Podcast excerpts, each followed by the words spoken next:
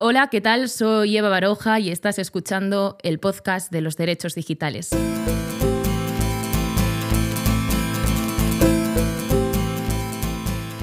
Lo haces constantemente, la mayoría de veces sin darte cuenta. Aceptas cookies sin pensar, sin leer la letra pequeña y sin saber a cambio de qué utilizas aplicaciones como Google, Facebook o Zoom totalmente gratis.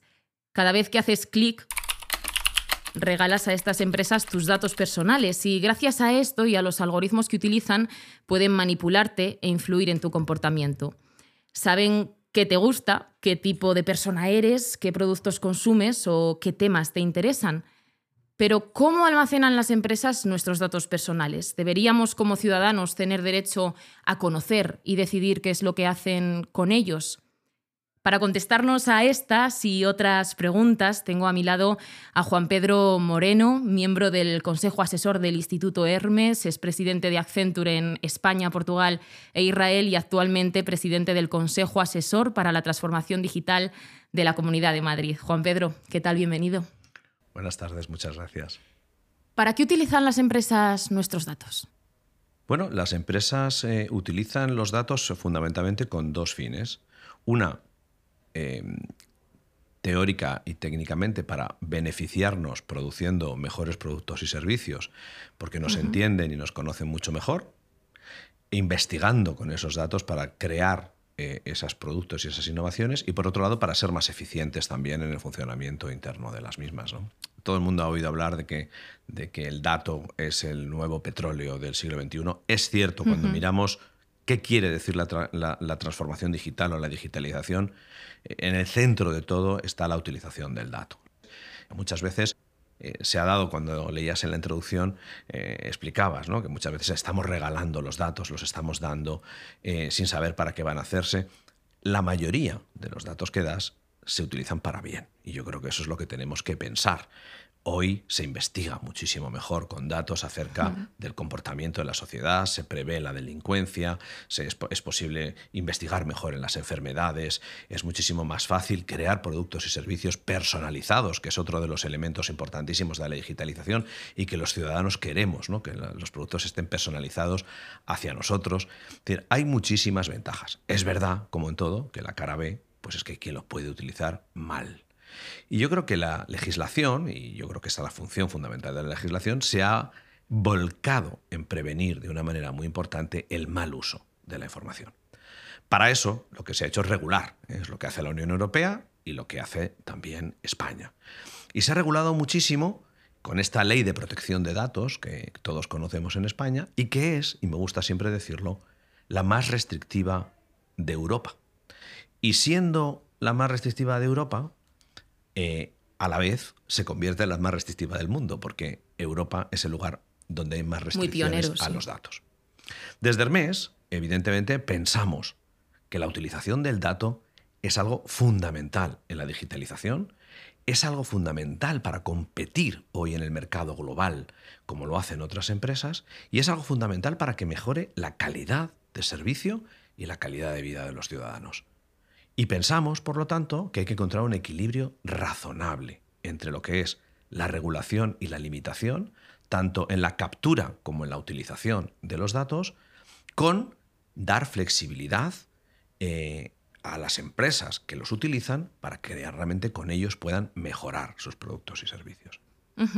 Para aumentar eh, la transparencia en cuanto al uso de datos, ¿no? el Instituto Hermes plantea el manifiesto del dato. A mí me gustaría que, me hablases de esto.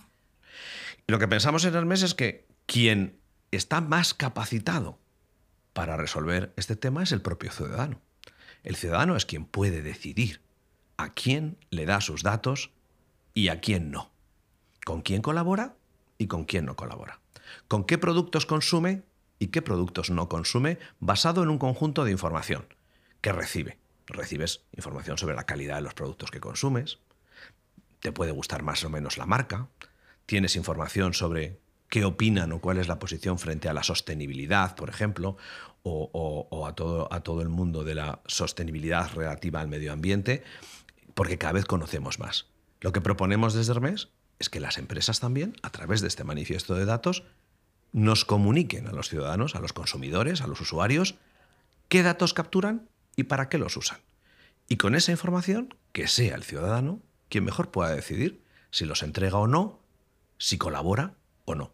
Mm, por eso creo que hay tanta conspiranoia en torno al tema de, los datos y de los datos personales, porque los ciudadanos nos falta información, ¿no? Ahí hay un vacío de que no conocemos qué, estamos haciendo cuando aceptamos las cookies y a dónde van exactamente esos datos personales. De ahí la importancia ¿no? de este manifiesto, del dato que planteáis desde, desde Hermes. Correcto. Yo, yo creo que hay un tema tremendamente importante. Eh, la palabra personal pegada a dato eh, crea un mal ambiente. Y, y realmente el valor de los datos en la mayoría de los casos, no está vinculado a tu dato personal. A mí no me interesa saber dónde vives, seguramente. Ni me interesa saber cómo te llamas, ni cuál es tu DNI. Seguramente sí me interesa saber cómo te has comportado, qué opinas sobre algo, si has comprado un producto o no, en cuánto tiempo has tardado en hacerlo, si has aplicado muchos clics o pocos. Pero el valor del dato en individual tiene muy poco valor o ninguno. Realmente es la agregación de datos, este famoso Big Data del que se oye, la agregación de esos datos lo que da las tendencias, las predicciones, la anticipación de cosas que pueden pasar. Por lo tanto, yo creo que hay una primera parte de mayor tranquilidad. Hay que pensar que la mayoría de los datos que se están utilizando en general son agregados, por lo tanto no son personales, sino que son datos agregados, que no se puede pasar del dato a tu nombre, a saber dónde vives. ¿eh? Y por otro lado, que esa agregación de datos lo que hace es clasificarte, eh, si lo quieres llamar así, en un conjunto de ciudadanos usuarios que con perfiles parecidos al tuyo, gustos parecidos al tuyo, o comportamientos parecidos al tuyo, permiten a las empresas crear mejores productos y servicios que se adaptan a lo que tú necesitas. Y este es un poco el famoso algoritmo, ¿no? Exacto. ¿Qué, información tiene que tener este manifiesto del dato, ¿no? En concreto, expresamente, ¿qué tiene que aparecer aquí en este manifiesto? Pues mira, nuestra idea fundamental es la de decirle a las empresas que tengan como otro de los elementos que comunican al mercado y que les permiten diferenciarse y competir, que tengan también al dato y el uso del dato que hacen como un elemento también que nos comuniquen a los ciudadanos. Y para eso lo que les invitamos a hacer es que creen cada compañía un manifiesto de datos, del uso del dato, donde, por ejemplo, nos expliquen a los ciudadanos, bueno, qué datos capturan. ¿Qué datos capturan? Si son solo lo que ya se llama demographics, es decir, tu edad, tu sexo, la ciudad en la que vives, o están capturando datos de navegación, por ejemplo, que en qué páginas has estado, cómo te has movido, cuánto tiempo has permanecido en una página.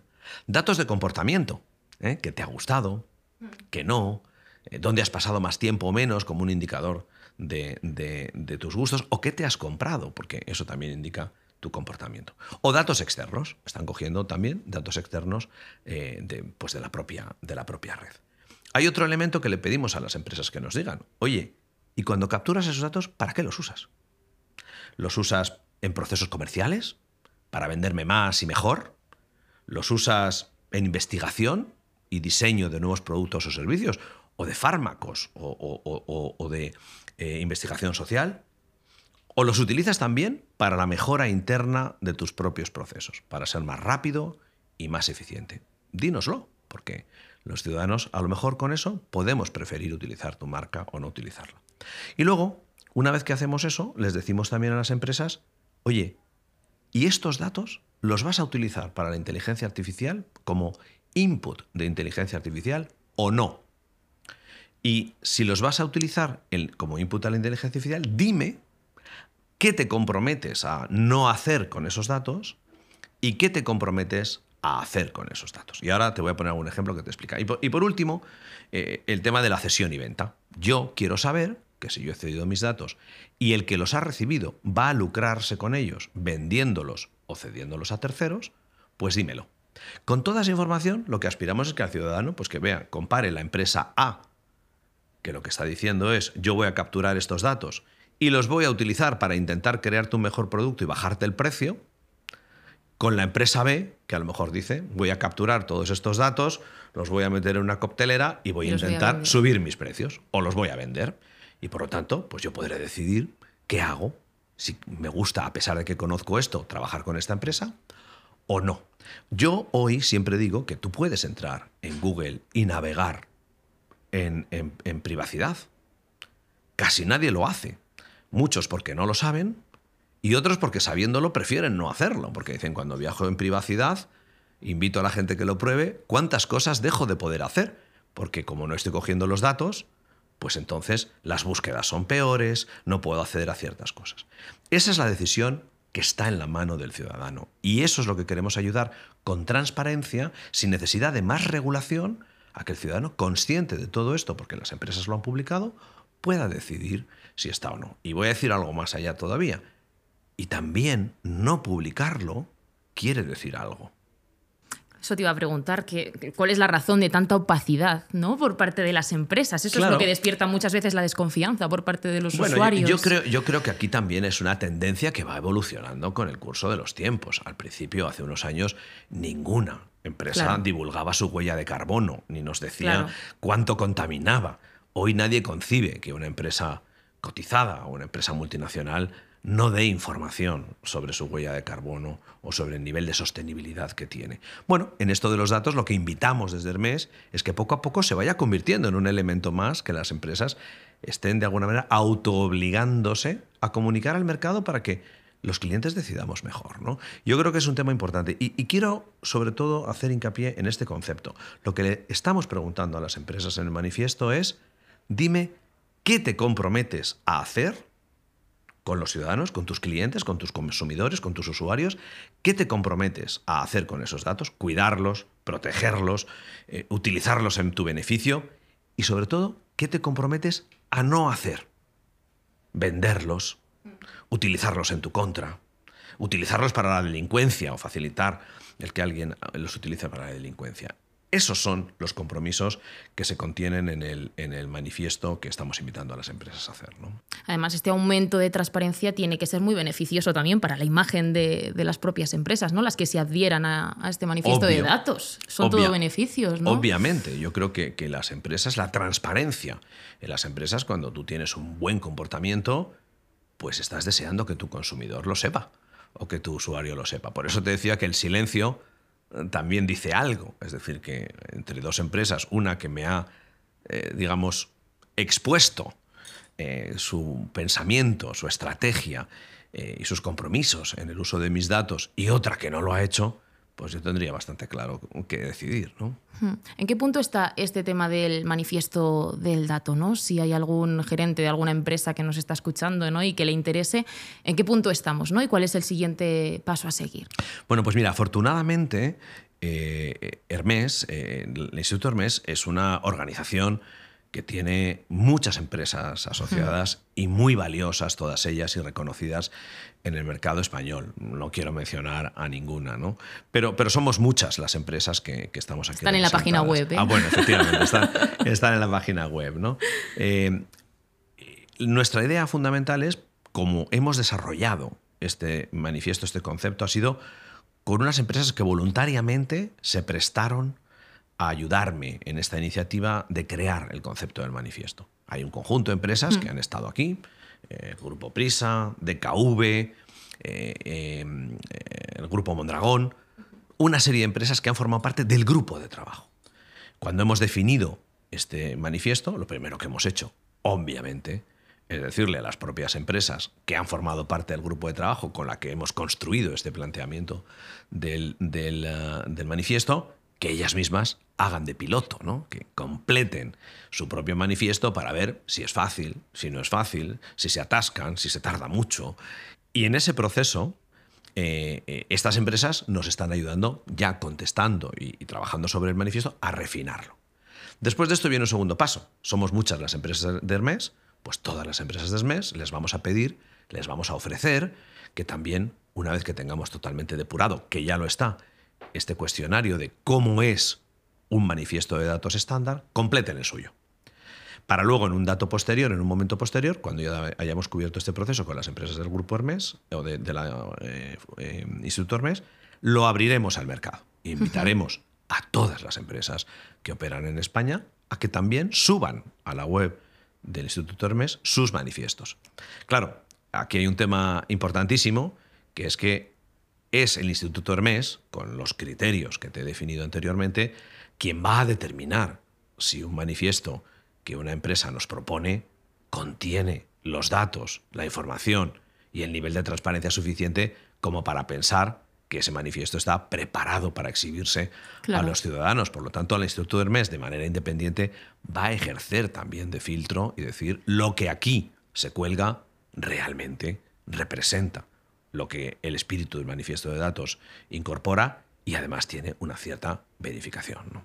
Y también hacerlo comprensible para los propios ciudadanos, ¿no? que entiendan eh, las partes de este manifiesto ¿no? y el contenido de este manifiesto. Lógicamente, yo, yo hay una parte divulgativa que pienso que es muy importante en España alrededor de los datos, porque es muy fácil caer en, en, la trampa de pensar que siempre hay algo maligno detrás de la red buscando nuestros datos. Es verdad que lo hay, pero es minoritario. Y yo creo que con este manifiesto de los datos vamos a ver la gran utilidad, el gran partido que hoy se saca de los datos en beneficio de nuestro, en beneficio de consumidores, de ciudadanos. Si mirásemos seguramente cómo la utilización de datos ha beneficiado, por un lado, la generación de la vacuna del COVID, su control mm. y su difusión, seguramente nos sorprendería, porque si no hubiéramos tenido datos, esto habría tardado muchísimo más. ¿no? Mm. Invitamos desde aquí, Juan Pedro, a que todas las empresas que oigan este podcast se interesen ¿no? y se pongan en contacto con el Instituto Hermes para formar parte del proyecto. Por supuesto, lo que, lo que va a haber, obviamente, es una web eh, donde vamos a utilizar esta plataforma digital para interconectar con las empresas, aunque no formen parte del Instituto Hermes, de, de manera que se puedan bajar fácilmente el cuestionario, completarlo y luego subirlo. Y por supuesto, a través del Instituto Hermes y los que participamos en él, pues tendrán todo el apoyo necesario para, para, cumplimentarlo. Y esto va a ocurrir pues muy en breve. Como te digo, una vez que terminemos el piloto con las empresas que, lo, que forman parte, abriremos esta web para que cualquier empresa pueda participar. Juan Pedro Moreno, muchísimas gracias por habernos acompañado hoy. Pues muchas gracias a vosotros.